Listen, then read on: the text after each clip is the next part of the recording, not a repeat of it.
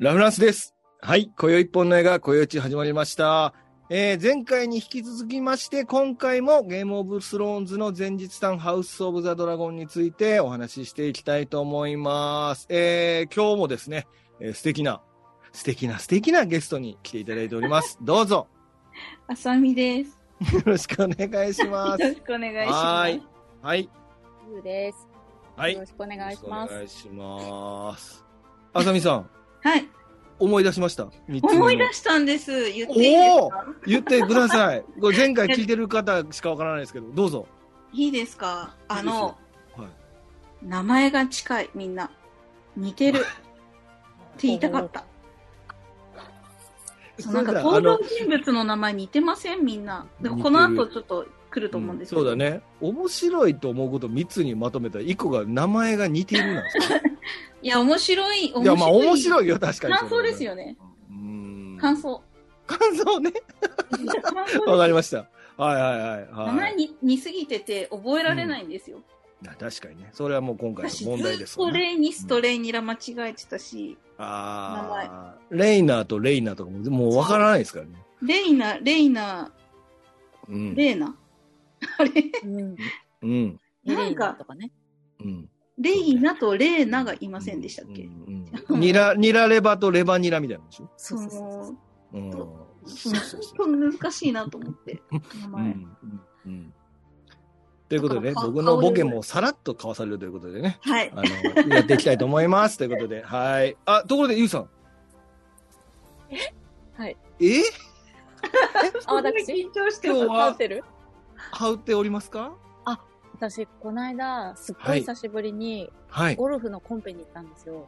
ゴルフのコンペ？はい。そしたら、もう、渾身の力を込めて、チャー、シュー、麺ってやったら、はなんとドラゴン賞いただいちゃって。い。うん。ドラゴン賞ってあるんですね。あれ？違います。あドラゴあン、ドラゴン、ドラゴン、うんドラゴン？からの？うん。ドラゴンイエーイみたいな。じゃあ今日も頑張っていきたいと思います。はい。えっ、と、ごめんなさい。今ちょっと編集点作っちゃいました。すいません。なんか、はい。ということでね、頑張っていきたいと思います。はい。えー、ハウス・オブ・ザ・ドラゴン、ここだけ押さえておけば大丈夫だと思うっていうのをね、ちょっとやりたいと思います。えーシーズン1まで見た時点での、えーお伝え方ということでやっていきたいと思いますの前に、えーっとですね、今宵一本の映画、今宵一は絶賛配信中でございます。言うの忘れてました。当番組は YouTube と Podcast、Apple、Spotify で配信中ですので、えーぜひチャンネル登録をお願いしますということです。はい。では、まず一つ目ですね。えーここだけは覚えてほしい。これはまあ、一回、前半でも言いましたけども、代表議会と男子優先原則ということで、まあ、ことの発端ですね。ここだけ、まあ、押さえておくと、なんでこんなに、えっと、女性は生きにくいのか、みたいなことが、なんとなくわかるのかなと思います。で、えー一応これ書いてるのを読みますと、ジュヘアリエズ一世と奥さんのアリサン博愛王妃は13人の子供を設けたと。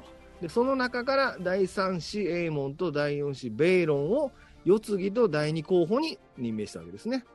二人どちら男の子いないんですか？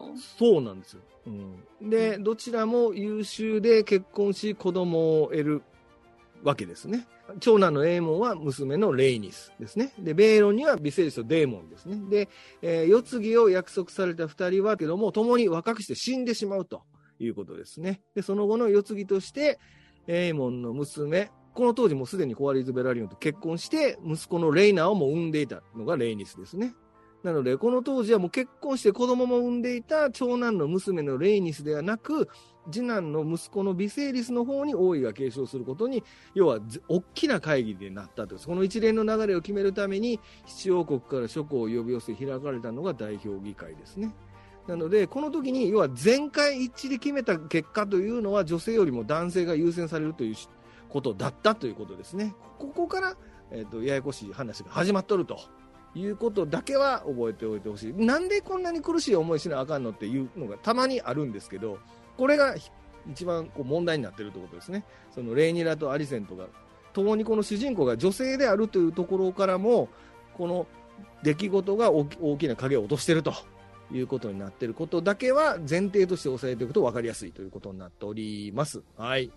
で、えーまあ、この相関図、まあ、同じですね、この相関図見た通り、えっ、と、兄のエーモン・ターガリエンの娘のレイニスではなく、えービセイリスの弟の方のベイロンの息子のビセイリスの方に王位が継承されたということになっております。ここだけはあの押さえておくと、えーそれぞれのこう考え方みたいなものが少しわかるのかなと思います。なので、えーこの男性優位といいますか、うん、男系男子優先原則というのが、もうこのウェスタルスでは当たり前になっているだということ。どうですか？この女性のお二方、この男子優先原則。男性優位もそうだけど、やっぱその、同じ兄弟同士でうん結婚するみたいな、すごいなって。あ、近親相関ね。ターガリエン家のき伝統の近親相関ですね。ビセイリスも結局いとことそうですうんうんね。うんうん。そうですね。まあだから、エーゴン、エーゴン征服王は、その、えっと、三人、二人の、えっと、ビセーニアとレイニスかな？が、の、えっと、二人の姉妹がいたわけですけども、その二人、両方とも結婚して、両方ともに子供が生まれてっていうところから始まるわけですよね。っていうね。要は、まあ、ターガリエン家は近親相関が多い、多い、かつ、さっき言ってた、その名前が、いわゆるその有名な、だから、デーモンを、まあ、で、ビセーリスとか、エイゴンとか、そういうのをな、こう、代々つ名前を使っていきますから、うんもうようわからんということになるということそうなんですね。よね。名前同じのもいっぱいいるし、多い、多いです。あとうん似てるのもいっぱいいるし、レイナとレイナと、あで、そうだ、ベイラが似てるなって思っ そうですね。てる。なので、ハーガリエンってみんな同じ名前に。難しいですよね。うんヘレイナも、へ、へってね、ついてるけど。っていうね、ちょっと名前がもうややこしいということですね。うん、名前がややこしいって話一切してないの、今俺。男子優先原則。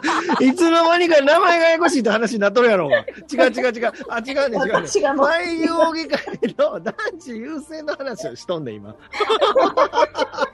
普通に名前ややこしいなって言ってたじゃないですか、今。違いますよ。その話しちゃうねん、俺が言うてんの。次や、次。で、えっと、えー、覚えておくべきキャストの最低人数ですね。これね、あのーもうゲームオブスローズの時にもう頭を悩ませましたね。誰が誰が誰だか、誰が誰がだかってことはもちろんないんですけど、あれうまいですから。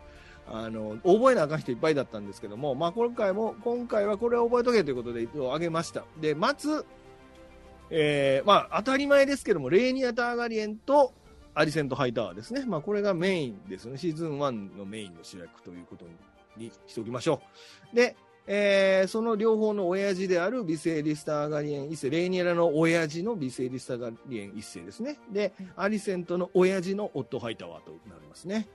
うんはい。で、えーあと覚えておかなきゃいけない、覚えてた方がいいというか、まあ覚えるだろうっていう人は、まず、えービセイリスの弟、レーモンド・アーガリエンですね。うんでそして、えー、とビセイリスの親戚、いとこにあたるレイ,、えー、とレイニス、まあ、体感セザリ氏女王で、要は本来ならば王につく、女王になる予定だったのに飛ばされてしまったってことですよね。自分の番を。が、レイニス・ターガリエンで、その旦那がコアリーズ・ベラリオンですね。このベラリオンは古代バリリエンの血を引く、まあ、ターガリエンと同じ血を引く一族だと。バリリエンの血を持つ一族ということ、まあ、だけ覚えておけばいいでしょう。はい。そして、えーアリセント側と、アリセント側というか、アリセントの、えークイーンズガードですか？だから、クイーンズガードになるわけですか？うん。えーのクリストン・コールですね。これはもともとはレイニラとラブラブだったわけですけども、レイニラに割となんか身分違いににも程があるみたいなこと言われてしまって、ぶち切れるというね。クリストン・コールですね。クリストン・コールのことみんな割とみんなすごかったですね。なんかね。う みんな手のひらを返したように。うん嫌いみんななんかもうあいつアホぐらいの勢いでみんな言ってましたけどね。なんか他のなんか音声のみんな、音声配信の他でもみんな言ってましたけど。まあ、クリストン・コールはね、なかなかあんまりいい、えね、あの、こう、描かれ方してませんけどね。ううんん。でもなんか、アリセントに忠誠を誓ってるという一点においては、ちゃんとしてるとは思うんですけどそうですね。ね。うーん。まあ、きっかけがまずかったかもしれませんけどね。うんきっかけが良くない。うん。きだっかけが良くに振られたからでしょ。そうなの。でも、うん葛藤したと思うんだよな。もまあでもやっぱもてあそばれたと思ったんでしょうね。やっぱりレイニラにね。割と自分は誓いを、制約破ったのにっていうところあるでしょうね。うあ、そうですね。それ言ってましたね。うんそうそう。誓いを立てて、それもコール刑が危うくなるかもしれない危ない橋渡ったのに、うんあそんなん遊びに決まってるやんって言われてガーンってなるってことでしょ。うんで、ガーンってなって自殺しようと思ってたアリセントに助けてもらうわけですから。そこはアリセントに忠義を尽くす理由としては十分かなって気もしますけどね。でも死のうと思ってたんだったら別に良くないかって思いますけどね。あおおわ怒って、なんか怒ってるぞ。ークールい。や、いや、そんなことない。いや、いいです、いいです。大丈夫です。そういう意見が多いです。はい。私多そし分、い一般的な意見を述べたつもり。うん。いや、大丈夫ですよ。うん。でそして、えーラリス・ストロングですね。あの、皆さん、あの、本当に道の駅の足湯でラリス見つけたら気つけろってことで。あのはいラリス・ストロングですね。まあ、これは覚えるでしょう。うん。で、えーそして、ミサリアですね。このミサリアは非常に謎めいた存在ですが、えー、もともとはそのデーモンの娼婦として出てきてますが、今は、その、いわゆる街をこう全部統括し、裏でこう、統括してるような、まあなんかバリスみたいな感じで今出てきてますね。スパイ活動みたいな。うんうんうん、そうそうそう。裏で糸引いてんのは大体ミサリアにたどり着きそうみたいな感じの役で出てきてますので、まあ彼女はかなり重要なキャラになるのではないかということで覚えた方がいいということですね。ミサリアって、あの、はいマリスとリトルフィンガーを足して2で割ったような感じ、うんなるほど。イメージなんですよね。うんうんうんうん。なんかあの、裏で情報をひ、なんかこう、操作してる感じはあんまりないんですけど、すごく情報を仕入れていて、うんうんうん、その情報をうまく使って自分に有利になるようにしている感じはあります。そうだね。うんだけどなんかそれで政治的な何か戦略を考えているような感じはないので、うんそんなになんか悪いやつっていう感覚ではないんですよね。なるほど本当ね。にそのラリスとかだともっとなんか悪いことしてそうというか、うん。どうやって情報を得てるかわかんないですけど、もしかでもなんか今、やっぱ、どう、最初はデーモンの、そのドラゴンストーンでデーモンが勝手にミサリエと結婚するって言ったりとかしてた時から、そ、の、デーモンを、要は、その召喚から自分連れてきて寝かしてて、でもそれを子供にばらしてオットーに伝えるとかね、なんかそのオットーと通じてるようなところもあって、うんうんなんかね、今、その、でも、ミサリアはデーモンに、あなたは、私はあなたのことを守ってるのよとかって言ってるんですけど、割、情報を割とオットーに売ってたりするんですよね。うんうん。だから今、どことつながっ、どういう思惑で誰とつながってるのかがわからないっていうところも、またちょっとミステリアスなキャラクターですよね。ただの娼婦だとやっていけないから、みたいなこと言ってましたもんね。そうそうそう。だからラリスはわかりやすく、だってね、アリセントについてるじゃないですか。アリセントのためなら何でもするみたいな感じになってるじゃん。ねそうもしくは、アリセントが、やりの言うことを聞く風にして自分が何かしようとしてるっていう考え方ももちろんできるわけですけども、うんうんだからまあまあターガリエン系側の方になんかはいなんか考えてやってる感じじゃないっていうかね、うんうんっていうのがあるんですけどね。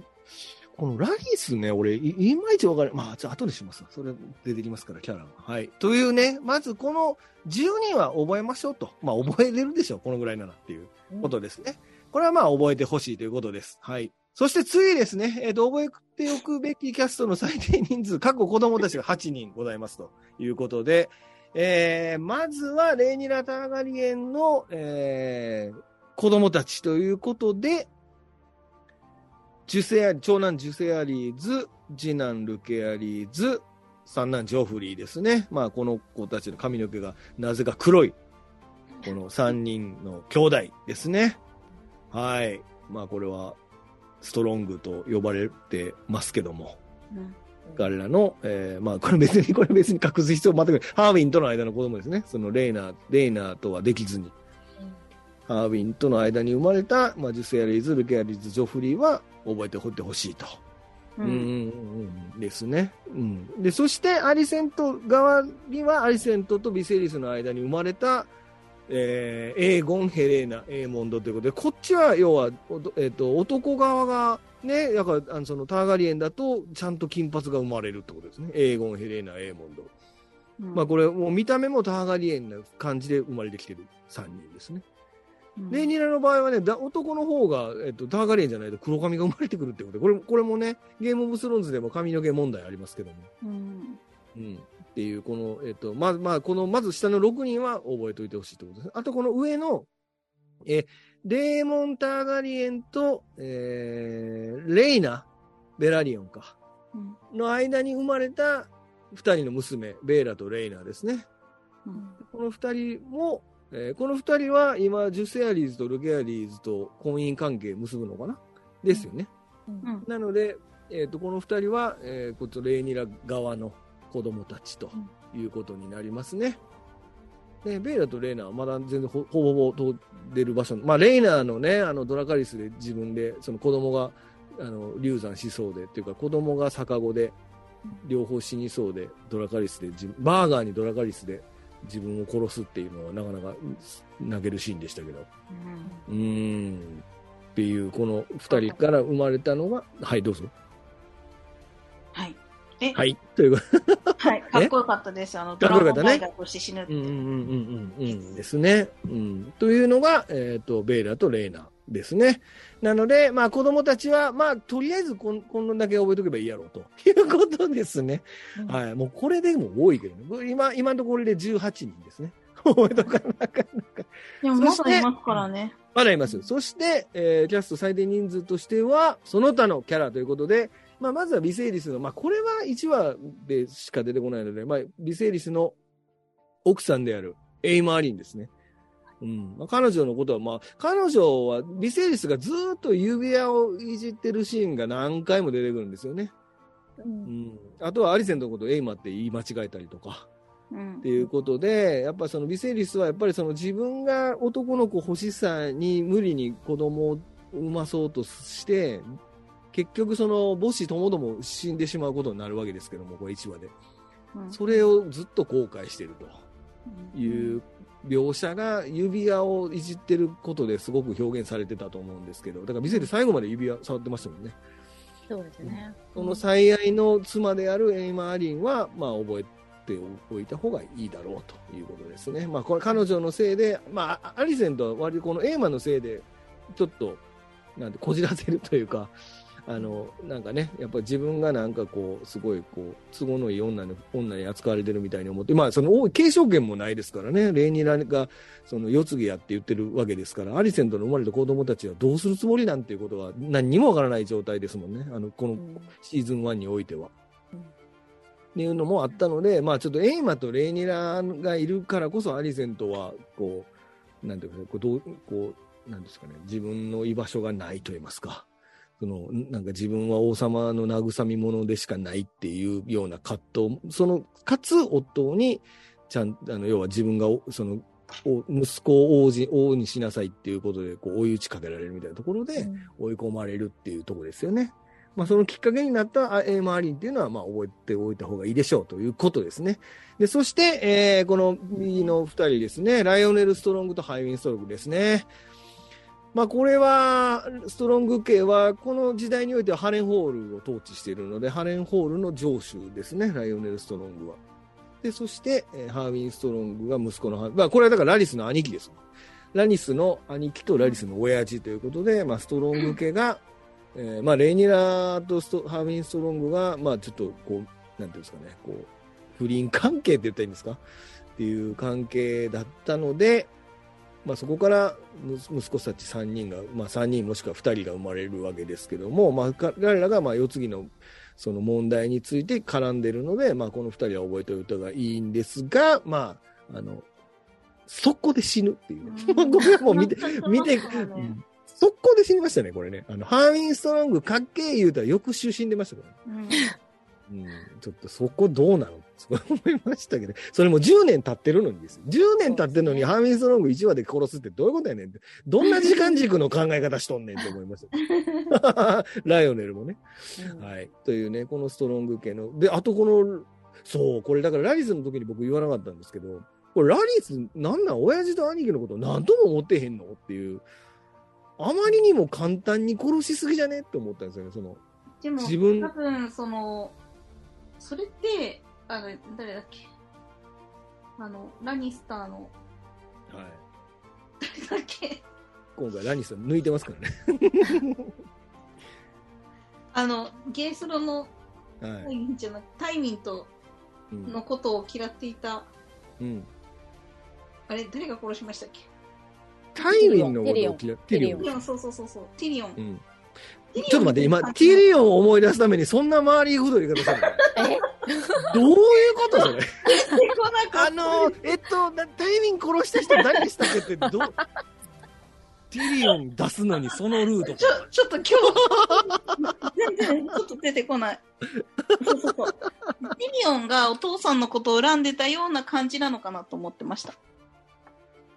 いや、かもしれないんですけど、様子、なんか別に描かれてないんですよね、そのドラマに、それが。だって二人もうち、ょっとねちっこくないですかあの人。いや、うんっていうか、想像でしかないでしょ？だってラリスがこの親親父とむ兄貴を簡単に殺せるり、殺せるのは、きっと何かがあったからやの想像の域を出ないでしょ？なんかでも、だって描かれてないんだもん。ハーミンがラリスに対してちょっとバカにしたような発言してた時があった気もするえっし、とうん最初のライオネルも。もなんか結局、なんか息子の一人は足が悪いからみたいな。まあ、狩りに出れなくてっていうとこでしょ、でも、命でも、名日の時命名日のあの日に結構なんかその辺描いてやったんじゃないかなっていう気がします。ちょっと見直さないとあれでも、うんわわかりますよ、わかりますけど、でも、なんか、だって結婚式の時に、その、あれですよ、ハイタワー家ののろしの色のことを知ってるかっていうのは、兄兄貴と二人で喋ってるんですよ。何、緑のこと言ってんのかとかって言ってて。うんうんだから、なんかね、いや、その、気ぃつけてみないとわからないレベルですよね。そのラリスの動機なんて。その親父と、要はそのアリセントのために、自分の野望のために、兄と親、両、親親父両方一気にまとめて殺すっていう、それも殺し屋雇ってですよ、下切って。ちょっとわかんないですよね。まあまあ、原原作、原作の話はあんましませんけど、原原作にもそこは何も書かれてない、ないんですけど。じゃあもう一回ドラマ見直す感じですね。これ、でも、そうそう。で、10年経ってるから、その10年経ってるのをジャンプして、そこ間全部はしょってるから、なんかね、そこが一番気になったんですよね、今回のドラマでね。だからか彼らは重要な人物なのに、割と1話で死ぬみたいなことになってるから。今回相当飛びましたからね。飛び、うん毎毎回毎回、ジャンプジャンプジャンプみたいな。そうそうそうなんですよ。だって10年あったら多分ゲームオブスローンズ1章から8章まで全部いけるぐらいの年代、ねですよ。走りすぎやろす。ごいもう凝縮されてましたから。で、でなんで夜のを、だってその、アリアが、あの、何、あの、縫い物嫌やって逃げた後、もう、あの、翌週には夜のを殺してたらびっくりしません？なんか、あ うん。はしょりすぎやろってなりません？うんそうなんですよ。そうちょっとよ、よくわかんないですよね。まあだからその間にこの、ね、キャスキャストっていう言い方あれなんかもしれないですけど、この登場人物たちのこの心がいろいろ動いてる可能性があるわかるよ。10年も経ってるから動いてんのはわかんねんけどね。うんなんかねどう動いたかわかんないですもんね。どう動いたかはわかんないってことですよね。うんうん何があったのみたいなのがそう。そうそう。だから今回はもうメインキャラだけを追っかければいいっていういうことなんですよね。うんあの、うん、ですね。まあこのハービンとライオネルですね。で、あとはその、えっ、と、キングスガードの総帥のハラルド・ウェスタリングですか。まあ彼はちょいちょい出てる、まあ正直ちょいちょい出てるだけなんですけども。まあ最後男気見せてね、あの、正当な王にはつ、に次ぐのがキングスガードやからっつって、マントバーン置いて去っていくじゃないですか。うんこのバリスタンセレモニーバリスタンセレモニーですようん、ぽいですね。そうですね。毛のないバリスタンですね、これね。おうん。そう。ですね。っていうね、ちょっと男気を見せたところで、まあ、覚えておいてほしいということですね。で、そして、えっ、と、同じキングスガードの双子のエリエリックとアリックです。まあ、これは、これもまた、ラスト2話ぐらいで急に出てきてね、あの、お美味しいとこ全部持っていく2人なんですけど、まあ、双子なんですが、それぞれがついてるあの側が違うと。国葬派と水槽派って言われるものと。レーニラ側とアリスアリセント側に、まあ、分かれるっていうことですね。まあ、この2人は、まあ、覚えておいた方がいいっていうか、まあ、出てくる、出てくるよぐらいのことですね。うん、まあ、あの、レーニラにうんなビセイリスの王冠を渡すシーンはすごいいいシーン。なんでこんないいシーン、急に先週出てきたやつがやんねんとか思いながら見てましたけど、あのうん。急やねん、だからって、その、え、大事なところに出てくるやつ急やねん、き先週出てきたばっかりやねんかいっていうところが多いです、ね。いや、だからその間の、なんか、何年ぐらいがね、なんかあったんじゃないですか。あったんでしょうね、きっとね。その前。なんかあったんでしょうね、ばっかりや、ここの人ら。っていうえ6人、これ覚えておいてくださいということで、えー、主要メンバー10人、子供たち8人、えー、その他のキャラ6人ということで24ですか ?24 人を覚えておけば、まあ、大丈夫ということでございますと。このあたりは押さえておけば、もうそれ以外の、だからこの下に書いてますけど、ラニスターやバラシオンとはもう覚えなくていいです、今回は。ゲースロおなじみの諸侯も登場しますが、目立った活躍がないので、もうこれ除外しました。確かにラニスターの双子出てきましたけども、僕もう忘れました。あの、名前。うんあれは、あの、レーニラとデイモンのはい子供は？レイネットデーモンの子供は今回は省きました。はい。生まれたばっかりなので、いや、大きくなってましたよ。省いております。えー、っと、あれでしょ？あの、いますよ。ビセイリスとエーゴンでしょあ、そうそうそうそう。いいるんで、ここに、います、ここにいます。はい。大きくなってました。これはね、あの、まあ、今回はもういいです。いということです。このね、えっ、と、20、何人やったっけ ?4 は覚えておいてください。ということでございます。はい。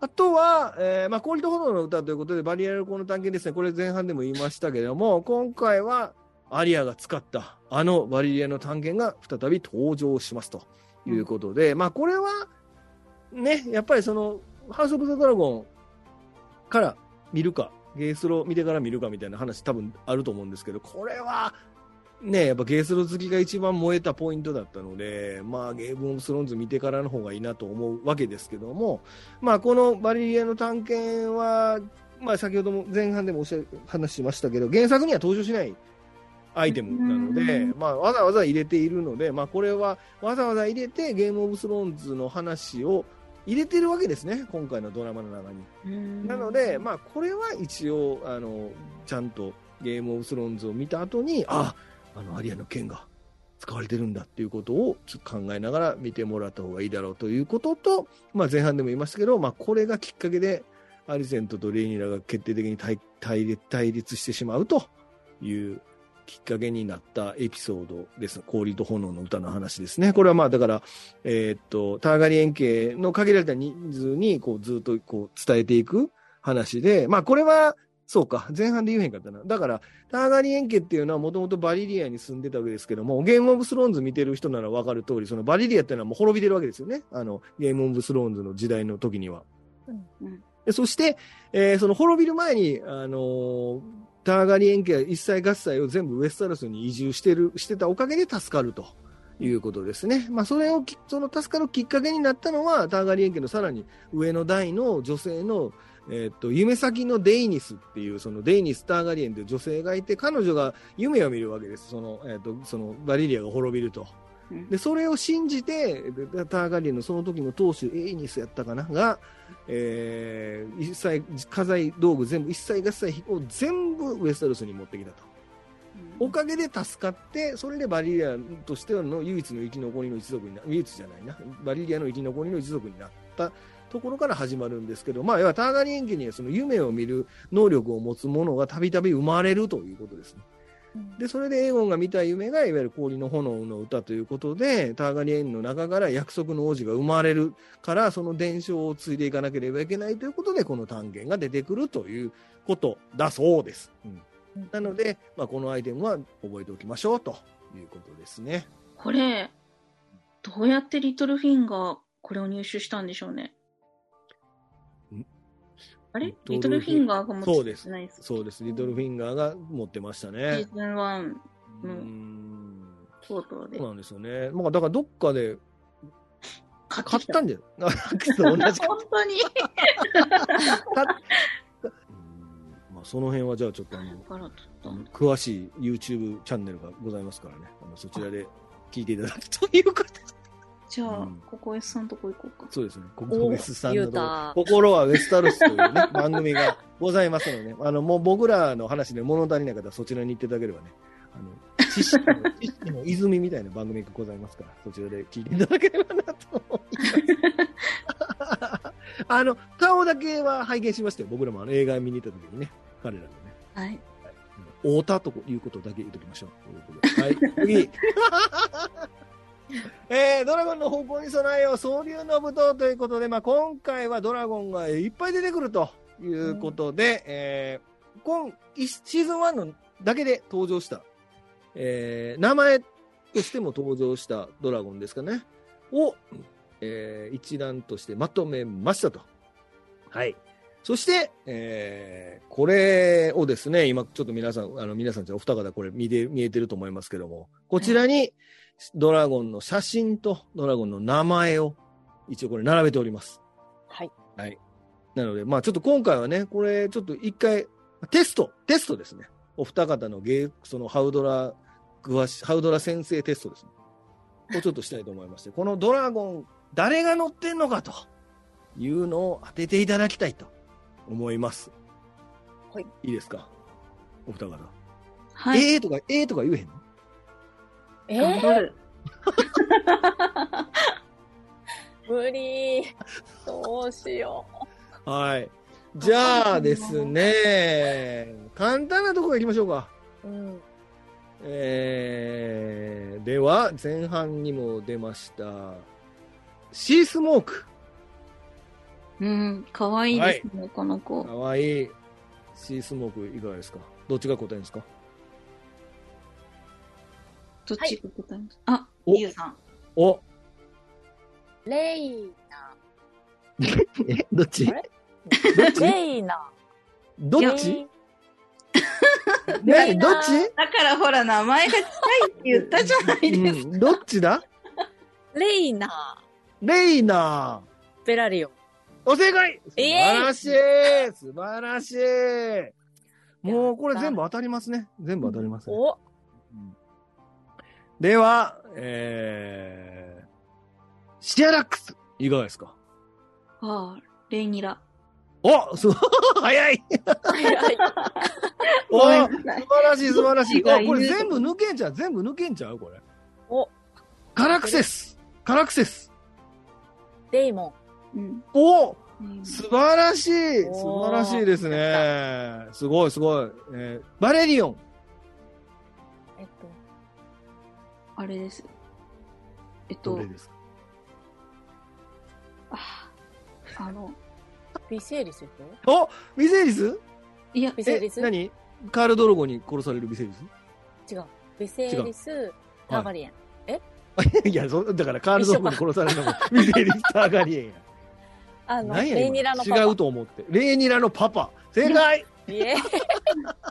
レイニラのパパ、バレリオン。レイニラのパパバレ、バレリオンですね。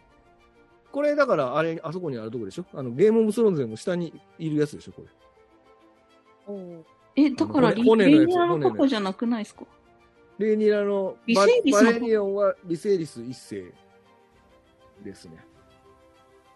ああ、合ってます、合ってます。合ってます。うんなんで納得いかへんねいやいや、大丈夫で。では、えー、そうですね。あ、結構順当に行くから、ちょっと行きましょうか。えっ、と、バーガー。バーガー二人。で、なんだっけ。バーガーはだ誰かが亡くなったやつ、そうですね。このやつを、うん、あの、アリセントの次男坊が作るんですよね。うんうんうん。名前は？で、あのね、あのね、君らね、配信やからね、あの、無言なしやね。何かなとか、ちょっとわざとらしく言えで、よ。それデイモンド。えで、はい。おお？ゆうさん。レ、レーナと、おだ、レーナってどっち？レーナ、あの、デイモン、妻奥さんはい、レーモンの奥さん。はから、エイモンド、い。うん。タガリン。エーモンドですね。エーモンドが、えっ、と、レイナーの、レイナー、レイナーの葬式の時に、うんえーバーガーをかこっそり盗むとそうですね。いうことですね。素晴らしい。うんおーすごい。ほとんどあた、じゃあメレイズいかがですか？メレイズ。レイニス。おお素晴らしい。素晴らしい。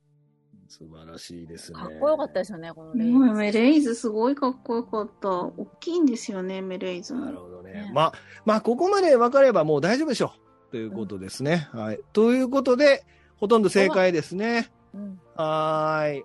で、えー、あと、まあ、あれですね、お説明しとくの、まあ、バーマックス、アラックスっていうのが、いわゆる、いわゆるルケアリーズが乗ってて、これがだからバーガーと戦う竜ですね。はいはい。はい。で、バーマックスは、えっ、と、でもちっちゃい時、なんか、ボワーって、羊かなんか、ヤギかなんか燃やしてる時に出てくるやつかな？ジャセアリーズが乗ってるやつかな？ですね。で、そしてまだ出てきてないのが、エーゴンが乗ってるサンファイヤーっていうのは名前しか出てこないと。でそして、えーヘレイナーがドリームファイヤー。ドリームファイヤーってのはヘレイナーが乗ってるんですね。これも名前でしか出てきてないですね。はい。あとはあれですね、このラストに出てくる、デーモンが飼いならそうとしてたノラドラゴン。これ。これですね、バーミサーっていうやです。これは、もともとこの、だから、えっ、と、リセイリスのおじいさんには、だから、あの、代表議会開いたジュヘアリーズ一世が乗ってたドラゴンへだそうですね。なんかドラゴンは乗ってる人がいなくても、野良扱いになるということだそうですよ。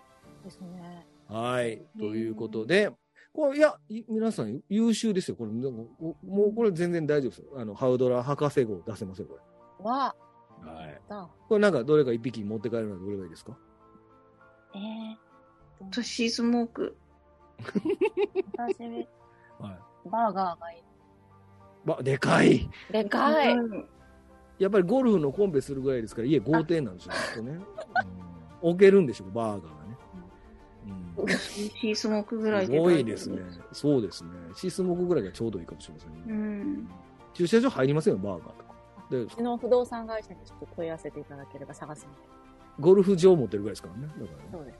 有不動産に問いはい。有不動産にね、はいドラゴンピットにお困りの方は有不動産で出てはいますね。。お願いしあます。僕からアクセス好きですね。首がギューンって長いやつね。あああ、うん私、そう、言おうと思ってたんですけど、その、うんちっちゃい頃って首短いんですよね、きっと。僕今大きいですけど首短いですよ。それは、ラフランスさん種族が人間だからです収束。よ。ドラゴンじゃないから。あ、そういうことですね。あ、すみません、すみません。はいはい。でなんかあの、デナーリスが乗ってたドラゴンも、まだ首短い気がしてて。ね。うん。だからこれから大きくなればなるほど、首とか、あの、翼の付け根とかがギュンって伸びるのかなと。なんかね、ドラゴンって、ドラゴンっていうし、犬でもいろんな種類いるじゃないですか。だからドラゴンもドラゴンで首長系とかいあるんですかね？もしかしたらね。でも、シアラックスとアラックスって親子なんじゃないですかね。だけど、形的には、うん。そう、シアラックスは、その、カラクセスとかと同じ、そのく首長竜みたいな、うん。ギュンって首長いけど、アラックスって多分そんなことなくて、うんシースモークとかと同じ、まあ、うんバーマックスもそうですけど、首短め。っていうのはちっちゃいからなのかなと思って。すごい大きさに日があります。うん。そうだね。で、バーガーと戦ってるアラックスなんかもすごい、すごなんかかった。赤ちゃんみたいなんだそ口の中全部入っちゃいそうなぐらいちっちゃかった。ね、ちっちゃかったですね。ねうん。アラックスはちっちゃかったですね。う。う。うんん僕、もうちょっと早く走りたいんですけど、どのスニ、どこのスニーカー買えばいいですか？アシックス。う わあ、言っちゃった。あありがとうございます。ナイキとかお腹、お腹が空いたんですけど、僕何食べるんですか、今から。今何食スニッカーズ、スニッカーズ。いやいや、バーガーやろ。あれバーガー。何やねん。スニッカーズってどこにかかってんねん、これドラゴン。やばい。ためにならない番組でもう頑張っていきましょう。というね、ドラゴンいっぱい出てきますからね、こうやってね、あの見てる方々でも覚えられますからね、覚えると楽しいということでね、あのぜひドラゴンにも注目していただきたいと。ドラゴンがいっぱい出てくるのが、この今回の総流の武道と呼ばれるドラあの時代の話ですからね。うんはい。ぜひ見てくださいということです。ということで、一応まとめに入りますけども、今回もちょっと長くなりましたね。で、えっ、と、ハウス・オブ・ザ・ドラゴン、現時点での推しキャラということで、ちょっとお二人に、僕も入れますけど、3人で推しのキャラを1人あげて終わりにしたいと思いますね。じゃあ、どうしましょうか？ゆうさんがいきましょうか。すいません、私全然こう、面白いこと言えないんですけど、推しはレイニアです。おそれは、理由は？えっと、やっぱり、うん、王を父に持ち、えっと、本当は自由にしたいけど、あの、うん。結婚しなきゃいけないみたいなことも言われ、うん。それでもやっぱりこう、どうにかこうにかして自分を貫こうとしながらも、えっと、うん。自分の家を守ろうという王家としての責任感も持ち合わせつつ、やっぱり父も愛してるし、家族も愛してるし、みたいなところが、すごく女性として素敵だなって思いました。ああ、なるほど。はい。素晴らしい。で、あさみさんは、はいん？あ、いいよ？どういやぞ。なんか誰かの言いなりになるだけじゃないっていうのがすごいこう、いいなと思いました。うーん、なるほどね。はい。うんじゃあ、あさみさんは？私は、あの、デイモンです。もう、1話目からずーっとデイモンです。なるほど。かっこ眉いい。眉眉毛がないからですか。眉毛なくてもいい。眉毛なくても眉毛なくてもいい。あった方がか顔しっかりすると思うけど、まあ、なくてもいいです。す。うーん。なんていうんですかね、やっぱり、あの、ちゃんと周りのことが見えてる気がするんですよね。なるほど。ううんん。で、あの、しっかり、こう、やらないといけないことがやれる、なんか、ティリオンに近いような感じ？だけど、うん。もっと、なんていうんですかね、もっと力強いせいで、なんていうか、あの、ちょっと、あの、良識がないように見られちゃうけど、ターガリエンって実はああいうタイプの人が王になる方がしっかりとするんじゃないかなって思います。うーん、なるほど。うんん。まあ、まあ、た、時にはその残虐的なこともしてますけど、うんそれはまあ戦略として必要なことだからだと思っていて、うんうん、なので、そこはちゃんとわきまえれるんじゃないかなっていうふうにまだ見てます。うーん。だから一番好き。うわ、素晴らしい。はい。けど、ドラゴンはシースモークなんですね。はい。ちっちゃいのでいいです。なるほど。はいまあでもこのマット・スミスのキャスティングはこのドラマの中では一番うまいって思いましたね。うなんかあのいい、こう、デーモンのキャラの深みっていうか、その何考えてるか分からへんっていうのがすごくこう、いいいい方向に行ってるなって思いますね。なんか。うーん。すごくいい。うん。あのマット・スミスはいいですね。かっこいいキャラが割とすぐに戦線離脱してたドラマだったじゃないですか、今回。あの、んハハーウィンとかもそうですけど、あとその、みんなが、まあクソ野郎を呼ばわりしてるクリストン・コールもそうですけど、いわゆるそのイケメン、イケメンっていう言い方したらあれか、あの、かっこいいキャラクターは結構、その、デーモンしか残ってない感じしますよね、シーズン1においてはね。うん。うーん。でも私1話目からデーモンのこと好きだったから。分かったよ、もう。じゃあ、なんか、デーモンターガリエン .com にメールしろよ、もう。この、この、終わったすぐに。好きやねん、言うて。好きやねん、言うて。私、デーモン好きやねん、言うて。返事来るかな？来ると思うよ。え、本当ですか？来る来る。来ますよじゃあ、代筆で送っといてもらっていいですか？送る送る。送るじゃあ、帰ってきたら。わしも好きやね言うて。はいうん。はい。ごめんなさい。なんで謝んの きっと届くってことでね。あ、じゃあ僕はもうラリラリスにしときましょうか。ラリス、ね。はここがいいんマジか？はい。僕もやっぱりちょっと足湯楽しみになりました、今度から。あの、旅、旅の空では必ず足湯行こうと思っていますけど。やー、これは、はラフランスさんと会うときは必ずあの、ちゃんと足元まで隠して、レッグウォーマーとかしててください。そうですねは。ちゃんとズボン。ちょっとでもずれたらやばいですよ、俺。うわー気持ち悪い。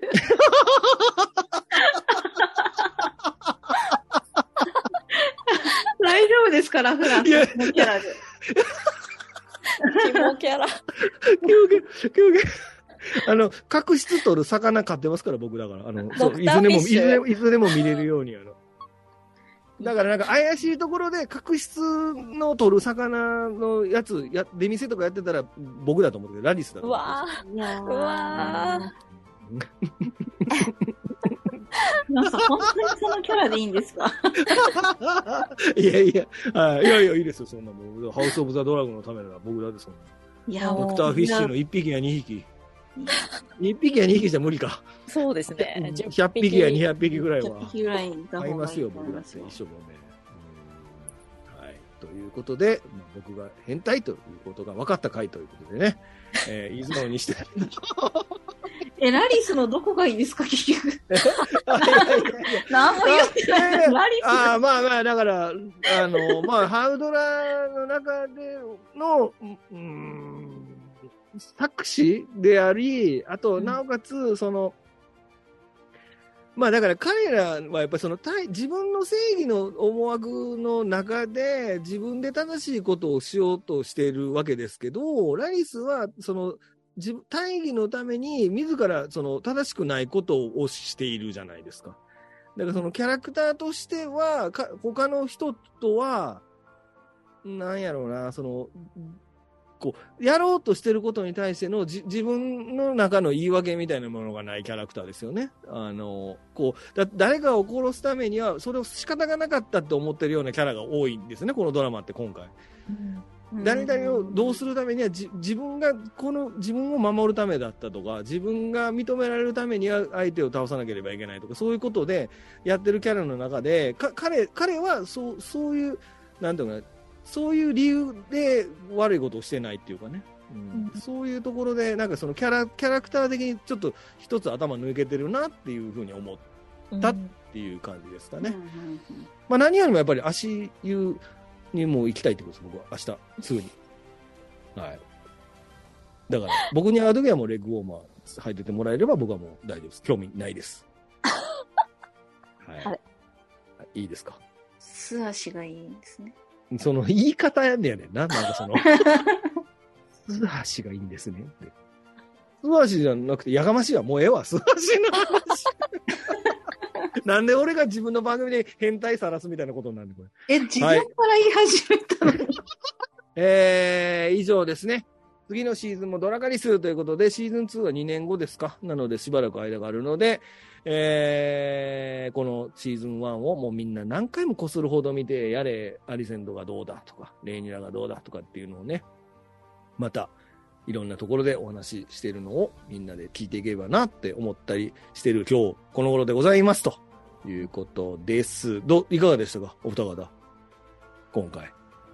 前後編で参加いただきましたけど。展望書が進んでいるかもしれないと思いました。そうですね。ちょっと明日、出てこない、本当。明日病院行った方がいいかもしれないですよ。病院のエントランスにドクターフィッシュがいたら僕がいると思ってもらえるです。もうなんで病院に来たかわかんなくなっちゃうかもしれない。うわちょっとだから、久しぶりに歩いたから疲れたからちょっとドクターフィッシュで角質取ってもらおうかなってなったら気ぃつけてください。いやいやいやいや、大丈夫です。角質取るジェルみたいなのあるんでいい。